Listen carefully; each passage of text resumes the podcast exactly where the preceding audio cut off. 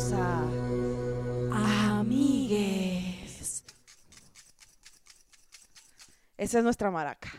Ahora sí, bienvenidos a Amigues. Amigues, esto es Amigues. Y, y la razón por la que tenemos estas, est- estos looks etéreos, astrales, mujeres contemporáneas del esoterismo, es porque hoy vamos a hablar de nuestras experiencias esotéricas y místicas y etéreas. Y ya. ¿De qué hablas? Así nos vemos siempre. O sea, Mm, ¿de qué hablas? Así somos. Sí, yo todos los días me pongo este turbante cuando salgo a la calle, porque no me basta con tener estos rasgos de libanesa. No. Les quiero dejar bien claro dónde Quiero soy. dejar bien claro que si entro a un Ah. aeropuerto voy a ser una amenaza. Esta es la experiencia del 2019 de la, de la gente que quiere respuestas, de la gente que sabe que hay algo más en el universo y pone cuarzos. Básicamente de los millennials que no tienen paciencia. ¿Tú crees? ¿Sí? What you mean? A ver, la razón por la que escogimos hablar de esto hoy en el episodio es ¿por Ujú. qué? Porque ambas hemos recurrido en varias oportunidades a eh, pues a consultar nuestro futuro, nuestras pros- nuestras posibilidades con especialistas del mundo esotérico, como por ejemplo gente que lee el tarot, gente que lee la carta astral y pues de vez en cuando escuchamos mi astral y decimos, oye mira, Sí, sí hay soy yo. aquí. Sí, mi astral me lo está diciendo a mí nada más. Así es. Tengo que leerles primero que nada la definición de esoterismo, se las voy a compartir, es cualidad de lo que está oculto a los sentidos y la ciencia, o es difícil de entender. Conjunto de conocimientos y prácticas relacionados con la magia, la alquimia, la astrología y materias semejantes que no se basa en la experimentación científica. Eso es el esoterismo. Quiere decir que cuando tú se te cae la sal y la agarras y le echas sobre tu hombro para prevenir la, la ¿Tú haces mala suerte, sí, siempre. Ok. Eso es. ¿Por qué? Porque mi pedo con lo Pero eso, eso es, eh, eh, eso es, oh, ¿cómo que le? eh, em, Superstición, Superstición, exacto. Pero pues es conocimiento del que no está basado en la ciencia. Entonces, Ok, oh cabe ahí. eso. O sea que todas nuestras tías que juzgan cuando te haces la carta astral, pero no te pasan el salero directamente, igualmente están siendo igual de esotéricas. Igualmente Ándale. están siendo igual de esotéricas. Me quiero matar, no sé hablar, lo siento mucho. Ah, Amigas. está bien. La redun- Todo el tiempo hay redundancia en la lengua, así que no te preocupes. Oye, en Grecia nos da teoría lingüística. Oye, sí, a mí, a mí lo que me gusta de esto y la razón por la que yo abiertamente lo practico y hablo de todas estas prácticas esotéricas es el, es este se- sencillo principio del y si sí, Ajá. Y por sí, eso yo nunca he jugado a la Ouija. Uy, sí, la Ouija es horrible. Yo, yo de verdad, de todas las cosas a las que he asistido por respuestas, Ajá. la Ouija definitivamente no. Mira, con muerto no. Porque y si sí, Porque de que vuelan, vuelan, mijita, yo. Claro. ¿qué es eso? De que vuelan, vuelan. Así, no sé, qué- no sé a qué, a qué quieren hacer referencia las señoras cuando dicen eso, pero definitivamente la. Ouija no se juega. Mira, me- estoy empezando a sudar de mi bigote por mi trapo, este, de que Sí. está teñido con mi propia tiene- menstruación. Tienes la luz muy cerca. que a propósito de la iluminación, antes de seguir con este, con, con la teoría, con la práctica, con, con todas las actividades que tenemos programados en este programadas para ustedes en este episodio, ¿Dónde está mi queremos agradecer porque este episodio está patrocinado por nuestros dos únicos, pero primeros, que seguirán multiplicándose Patreons. Sí. Ay, muchísimas gracias. Bueno, nosotros tenemos un Patreon donde la gente dona dinero para que esta producción mejore con, con el tiempo. Y ya hay dos personas que se suscribieron y que confiaron en nosotras y les queremos agradecer muchísimo a José Leitao y a Sebastián Rodríguez por confiar en Amigues. Mira, les mandamos un beso. Pónganselo, pónganselo donde quieran, menos en las partes húmedas. Y si ustedes quieren también ser eh, parte de nuestros Patreons y ayudarnos a que este, mira, puede ser un dólar como pueden ser 250 mil, o sea, lo que ustedes quieran. No sé, yo estoy No, lanzando bueno. para arriba porque uno nunca sabe. Y si sí, Porque, y si sí, Ajá. Entonces pueden ir a nuestra página de Patreon que está aquí en la descripción del episodio y pueden donar lo que ustedes quieran y convertirse en un mejor amigo. Claro que sí. sí, porque con el dinero que nos llegó de este Patreon, compramos este maravilloso set. Para nada me costó 10 pesos ese alebrije. Bueno, queremos describir este set que armamos para poder hablar de, de nuestras conductas esotéricas. Tenemos aquí unas plantas de mentira en una botella del café Tierra Garat, que por supuesto no me robé. Y Eh, que no nos está patrocinando, entonces no vamos a decir. Exacto. Tenemos un cuarzo, tenemos incienso, un alebrije de tortuga con dragón, Tajín. un tajín y un Daruma que me trajeron de Japón. Muy bien. Ah, y el libro, eh, esta es mala feminista, ¿no? Sí, Confesiones de una mala feminista Oh, de yeah. Gay, que es como, ah, sí, que es como todo lo que, en lo que creemos en este hogar. Ahora, entremos en materia, Grecia Castillo. Nos diste definición de esotérico. Ajá, de esoterismo. esoterismo. Sí, todo modo, cualquier conocimiento que no esté basado en la ciencia. Exacto. Y entonces, México, nuestro territorio, el territorio mexicano, quiero que sepas que hay mucho esoterismo Hay muchísimo. Y viene desde siglos atrás. O sea, hay ciertas características de lo que es ritual o místico, o mágico. Por ejemplo, Uh. si te pones a pensarlo, aparte de que requiere un especialista ritual, así le llamamos en la ciencia, un especialista ritual que sepa cómo se hace todo, tiene que ser en un lugar específico. Tiene que ser en un lugar ajustado para el ritual. Imagínate que llega alguien y te dices, aquí, aquí en la sala de tu casa tengo una limpia. No, así no funciona. Ah, no. Tiene que ser en un lugar adecuado y específico. Pero sí hay muchas, o sea, hay muchas señoras. O sea, entiéndase del rango de edad de mi madre, entre los 40 y 50 años que anualmente hacen limpieza de su casa. Ah, Eso se claro. aplica, ¿no? ¿Qué? O sea, tú estás hablando de estas limpiezas como corporales, como Energías. de energéticas del aura, que te las hacen aquí en Ciudad de México. Si tú vas al centro, en el Zócalo, hay una gente que se va, como que sale a hacer supermercado, sale a hacer mercado y se va y se echa una limpia con un chamán. Sí, porque es parte de nuestra cultura desde hace años. Yo siento que a partir de que cruzamos el año 2000 y alguien le pegó un bowl tibeta- tibetano así, ¡pum! Y todos empezamos a buscar respuestas y todo se empezó a hacer más así, pero más Yo así creo que- esotérico. Yo creo que tiene que ver con que la gente está empezando a decir, un momento, un momento. un momento, el catolicismo no está tan bien. porque Y, y la gente empezó a abrirse a otro tipo de cosas y a buscar respuestas más en el ser que en, en, en, en, en Cristo. Que Y nadie aparte- sabe si sí o si no. la globalización no solo trajo tecnología, también trajo otras religiones. Entonces, imagínate a tu abuelita en los años 50 ahí diciendo que le dijeran, ¿por qué usted no cree en Buda? ¿Buda? ¿Qué es eso? ¿Se le mete una arepa? ¿Qué es? Así, claro. Me encanta cómo está justificando, cómo está personificando a mi abuela en función de la arepa. Estás muy acertada. Sí, ándale. ¿Ves? Entonces, toda la globalización trajo diferentes religiones. Entonces, estamos aquí en un mercado y mi de, de- de que puedes creer en lo que quieras. Y, y me entra a mí este conflicto de, por ejemplo, que yo lo he hecho, carajo, yo lo he hecho. Llego a Durango y me compro, pon tú, un amuletito para protección. Y lo compro por la protección, pero ¿cuál es el valor de la magia? ¿Cuál es el valor de lo sagrado? ¿Me va a funcionar si yo no practico el, el ritual completo? O sea, hay un chingo de cosas Lo que, pasa pensar. es que, es que creo, y, y esta, es, esta es mi 60 opinión al mil por ciento, que absolutamente todo en lo que tú creas va a funcionar por el simple, por el simple hecho, y esto es mi opinión y es lo que yo he vivido, porque lo puedo decir con completa seguridad y pruebas, ¿Qué?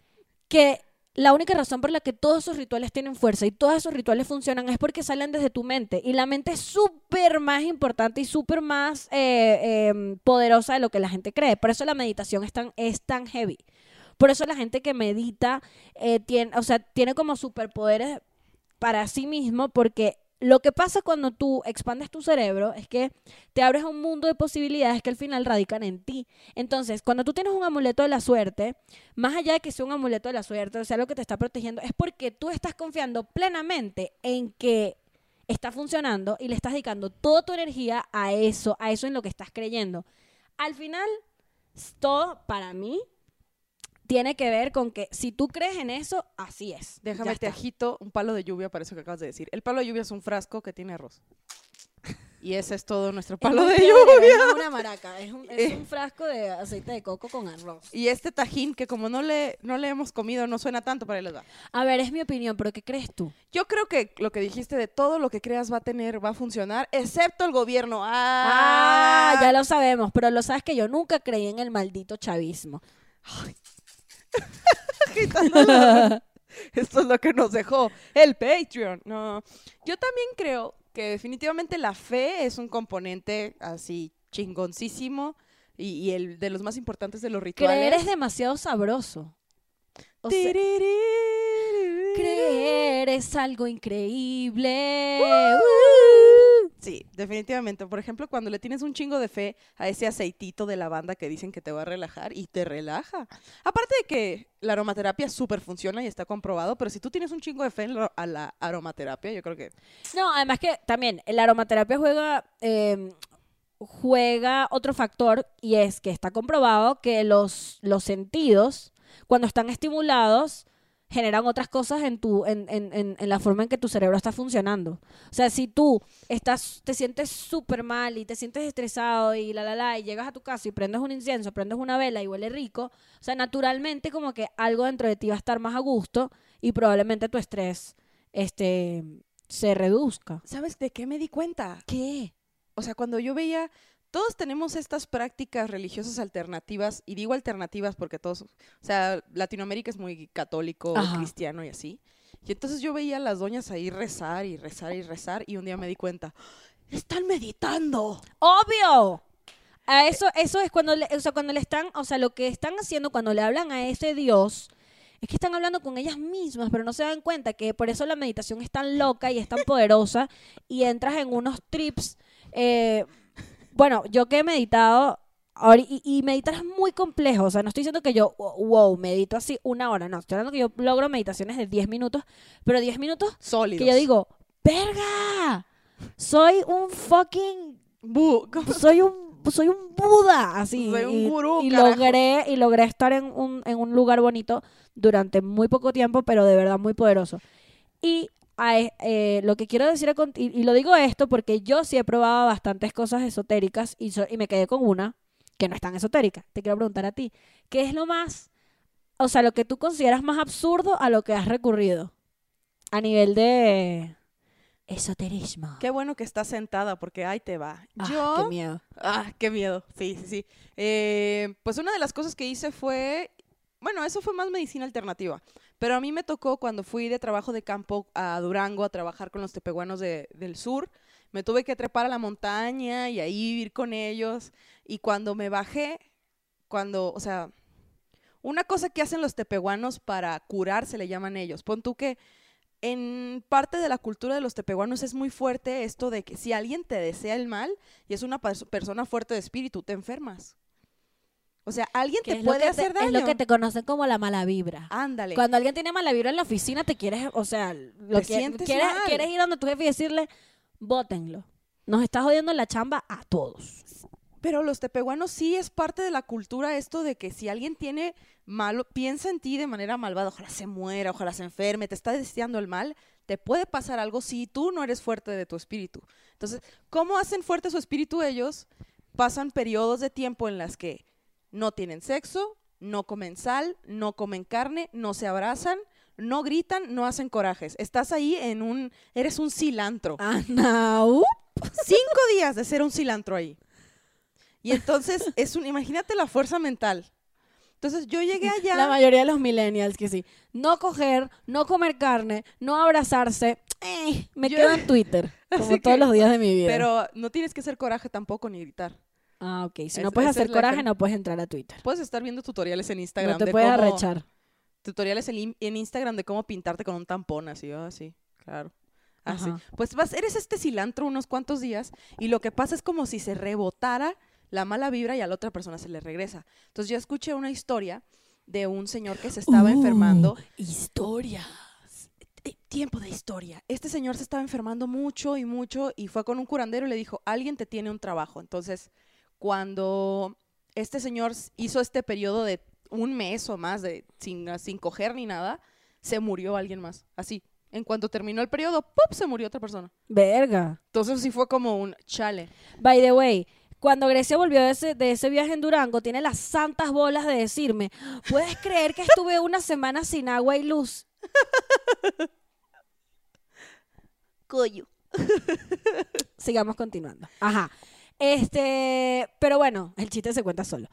Otra, una, otra cosa de eso que estás diciendo, que es lo de, lo de cuando, de cuando deseas algo muy malo, bueno, varias, varias señoras con las que yo he tenido contacto, algunas chamanas con las que he tenido contacto, dicen que eso pasa porque cuando tú deseas cosas malas para alguien más, es como que te la estás deseando a ti, o sea, es un reflejo porque igualmente estás invirtiendo un coñazo de energía en, en que le pase algo malo a otra persona Y no digo como que deseo que se muera y vas y te mueres, pero naturalmente, o sea, está vibrando algo ahí dentro de ti que te está quitando energía para así desde para prepararte desayuno, para prepararte desayuno, hasta para meterte en Netflix y ver una película. ¿Sabes? Como que te está quitando energía para hacer cosas que al final te van a nutrir de alguna manera. Una cosa que quería decirte, mierda, se me olvidó. Era algo de lo que estaba- en el DDA. Oye, en el déficit de atención. Pero, mira, yo con los tepehuanos hice ese ejercicio de estar cinco días así. Cinco días sin, pues obviamente sin coger, sin, sin enojarme. Casi el consumo de sal era mínimo, no gritaba, no nada. Y entonces, les juro, les juro que al final de esos cinco días yo podía mover cosas con la mente así. Te juro que se me abrió el tercer Matilda, ojo. Así. Ya era yo Matilda, así de que no me, me sentía con una fuerza de Pero espíritu. eso no es lo más, eso no es lo más loco que has hecho a nivel esotérico. Tienes que haber hecho algo más dark. O sea, yo por ejemplo estoy, estoy en esto, en estas prácticas etéreas, casi que desde que nací, porque mi mamá me sacó una carta astral cuando yo tenía como seis meses de nacida.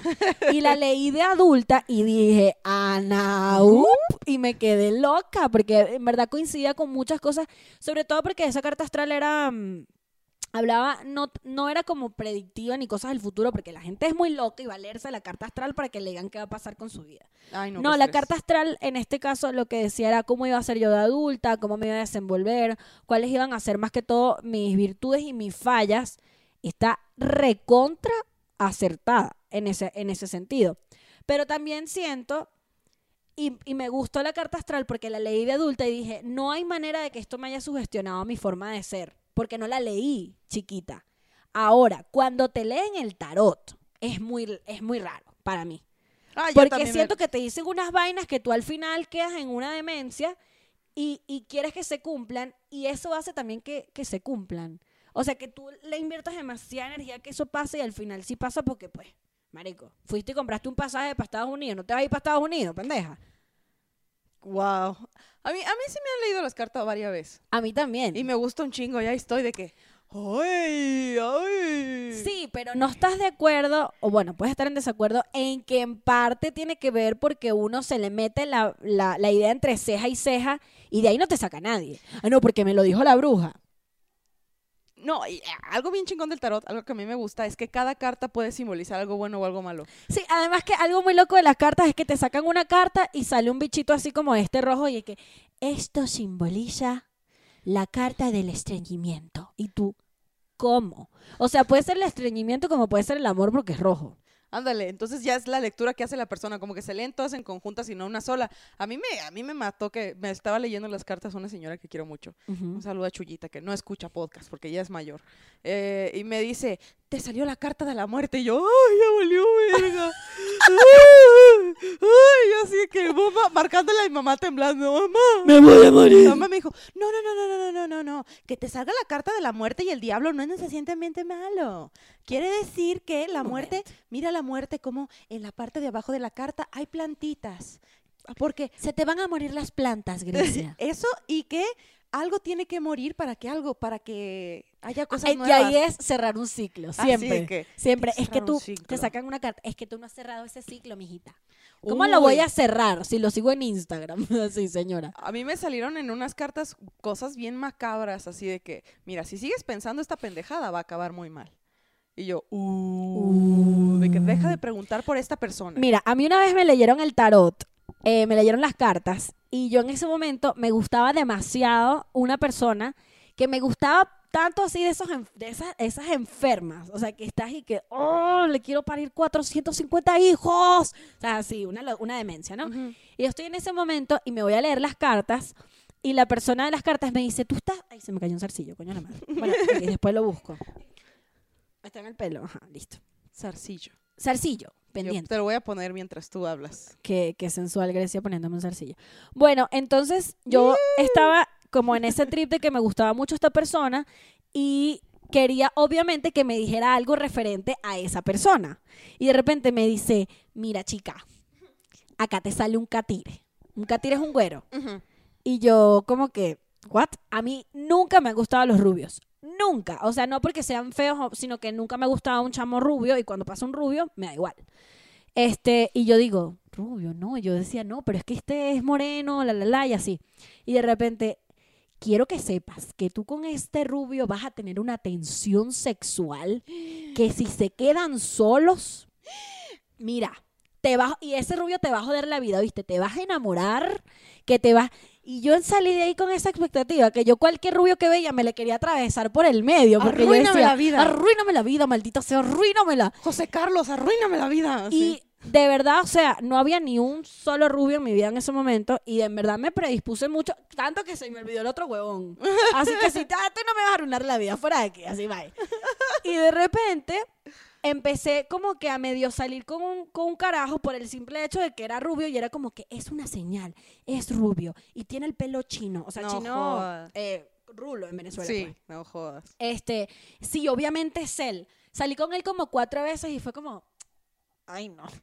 Creo que yo le voy a arruinar la vida a él porque de verdad nada que ver. Y no pasó nada, ya está. Esa es mi historia del tarot y cómo me sugestioné y estuve buscando un catire inexistente durante como cuatro meses. Ay, a mí me pasó que me lo leían y de, te va a ir muy bien. Eso que haces es muy genial. A mí en la prepa me leyó la mano una compañera y hasta ahorita me acuerdo de lo impresionante que, que fue. Una compañerita de clase, Sí, tipo tenían 16. sí, algo así. Así de esas que leyó la revista tú y que cómo leerle la mano a tus amigas. No, pero esa vieja sí estaba loca, esa vieja sí veía fantasmas. Brujería y un pedo. Un pedo. Que, ok, no quiero decir que la gente que vea eso estaba loca, pero esa morra sí estaba loca. Que por cierto en Venezuela la santería es súper popular. Qué miedo. Es sí, horrible, es horrible, porque además es como, tú te leíste el tabaco, nuestra productora se leyó el tabaco, por favor, ¿puedes darnos tu experiencia? Toma. Si no quieres salir, ¿Qué? ¿Cómo se lee el tabaco? Vamos a de- dejarlo así, de espalda. A ver, Ajá. nuestro... Ok, les cuento. Estaba sentada cuando vi un fantasma y dije, oh mi Dios. Este, eh, como que llegué y había un mierdero de gente tipo pura hate, gente como de colegio fresa, ¿sabes? Que sí, la mamá de la jeva del Cristo Rey, que sí, la no sé qué y así, ¿no? Pura mujer así. Pura mujer a punto de divorciarse. Esto fue en Santa Rosa de Lima, de casualidad. No, en Prados del Este. Ah, puta madre. Entonces, ¿Están hablando de platillos o de lugares? de lugares. Ok. Entonces, nada, entro y tenía como un, un altar con un plato, con pescado eh, crudo y frutas podridas y Santa Bárbara y velas y tal, no sé qué. Y yo en uniforme de colegio, pues rela.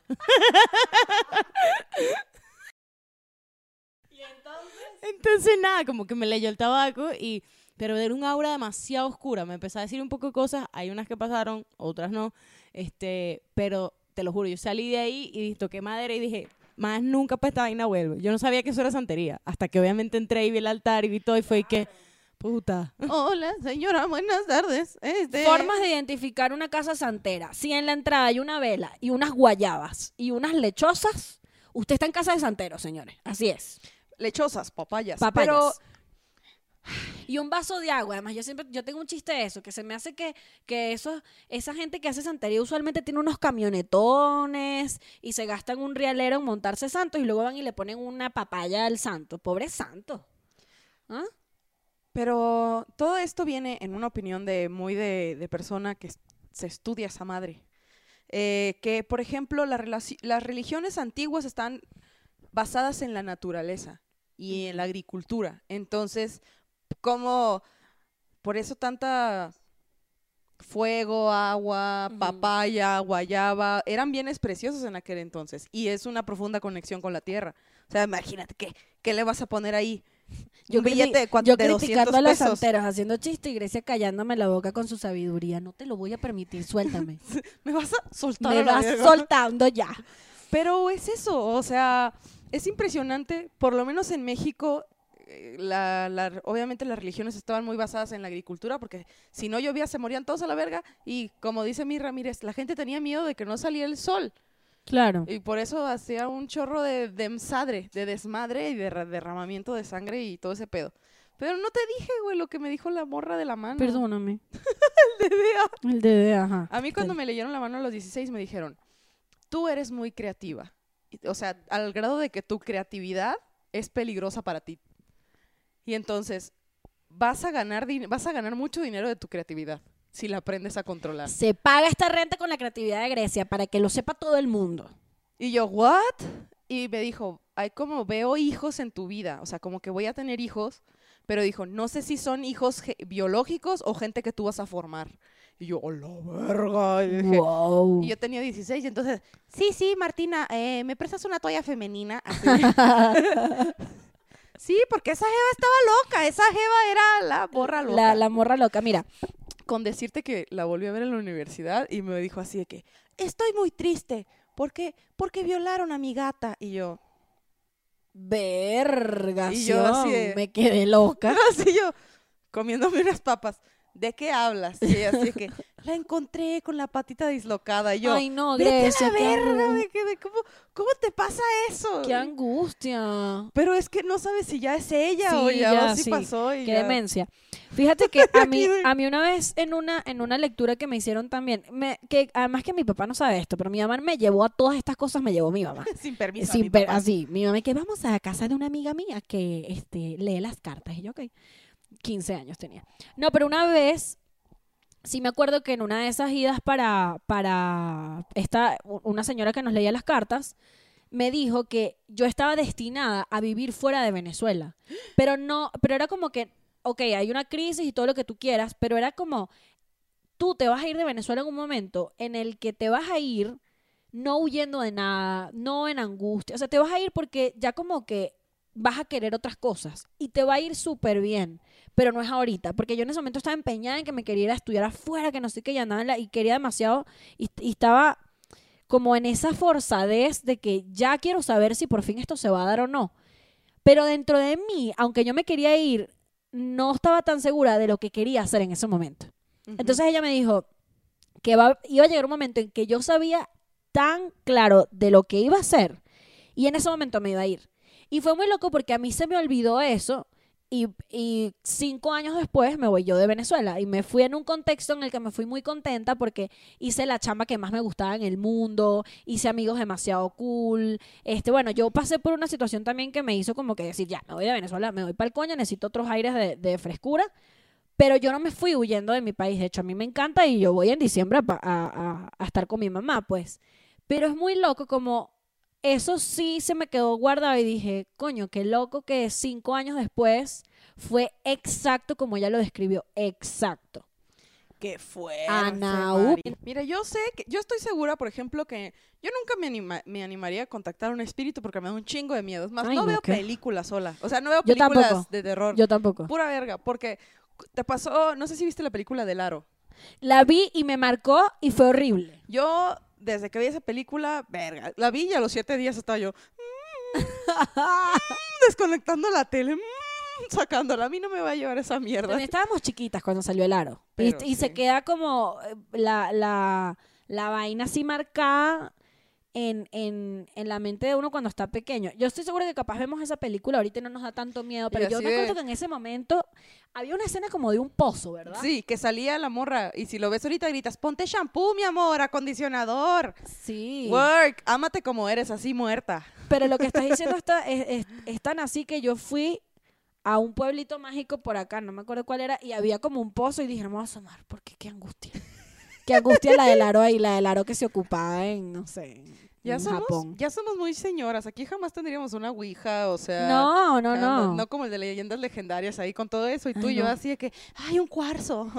Una Ahora, esencia". pero, ¿qué crees tú? O sea, esto, y esto es opinión. Esto no está basado en ninguna, ninguna cosa, nada, en ningún especialista ni nada. Pero ¿por qué crees tú que al menos en nuestra generación, porque yo, yo creo, no sé si tú, que hay como una fuerza así importantísima en nuestra generación supermarcada eh, en confiar en cosas esotéricas, o sea, en confiar en el horóscopo, en confiar lo que nos dice un tarot, en emprender una vela y manifestar cosas. O sea, ¿por qué crees que nuestra generación, a diferencia de la de nuestros padres, tiene como, como tantas ganas de creer en algo que no sea la iglesia, por ejemplo?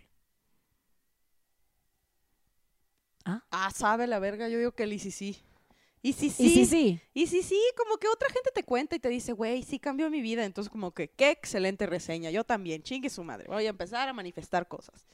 Yo siento que es la impaciencia. ¿Sí? Te lo juro. O sea, yo siento que somos una generación demasiado impaciente, una generación ansiosa, una, una generación ambiciosa con ganas de cosas demasiado grandes. Y como que a veces esos sueños nos abruman a... y, y queremos que sea inmediatamente y no nos damos cuenta, sobre todo por, por yo, y esto capaz mi mismo DDA me lleva a este lugar, ¿no? Como que mi, mi hiperactividad. Pero creo que las redes sociales incentivan a que uno se compare mucho que se compare con otras personas, que te compares con otros viajes, que te compares, compares con otros procesos. Y al compararte, empiezas a sentir como que esa necesidad de inmediatez, como de ya quiero estar ahí. Y el ya quiero estar ahí es que te da la necesidad de tener respuestas, de si vas a estar ahí, de si lo vas a lograr, de si de, si de verdad estoy en, el camino correcto. Entonces te hace recurrir a un montón de vainas para poder estar como atado a alguna fe de alguna manera. Y también el, el- el ritual para, para conseguir algo es también como llevar de, de tu mente al plano de la realidad tu intención. Por ejemplo, estos, estos, estos rituales de, de tener éxito, de, de- de alguien que te ame, de que tu sueño se haga realidad, todo eso es, agarras miel y la pones sobre una vela. Y es como que la dulzura, o sea, es un lenguaje muy poético. A mí me, yo lo disfruto mucho ver los rituales porque cada símbolo, todo es un símbolo muy bonito. Es Claro. como poesía con chingaderitas. Lo que sí es que, aunque sí es bastante romántico y hay unos bien bonitos, hay otros que son una demencia. Yo en estos días vi uno que, que era de, manifestaciones, entonces agarrar como una, una, una cartulina y pegarle unos recortes de revistas que sí, de lo que quieres. Y es como, ah, bueno, pero esto es una tarea de sexto grado. Pero, pero lo está materializando, o sea, al final la raza está ahí de... "Oh". Claro, pero también es como, coño, no sé, yo sí siento que el, el camino espiritual muchas veces, al menos en nuestra generación, la gente lo empieza a buscar porque quiere vainas, porque quiere cosas, porque Ah. quiere que sí, ay, quiero ganar 30 mil pesos porque quiero vivir en Polanco, que está buenísimo, porque al final estás manifestando. Pero realmente, o sea, ¿en qué lo estás traduciendo? ¿Lo estás traduciendo en, en, en sentirte bien, en sentirte exitoso, en lograr cosas? ¿O lo estás traduciendo solamente en cosas materiales? Ah. Una amiga, un- le mando un saludo a Liz Cerón, nuestra amiga esotérica de cabecera, nuestra Ajá. comediante de, esotérica de cabecera, me estaba comentando que, por ejemplo, que cuando le pides cosas al universo, el universo te escucha, pero tienes que de- decirle bien. No le puedes decir, quiero 30 mil pesos. No, de- tienes que decirle, ¿de dónde? ¿Para cuándo? ¿Por qué?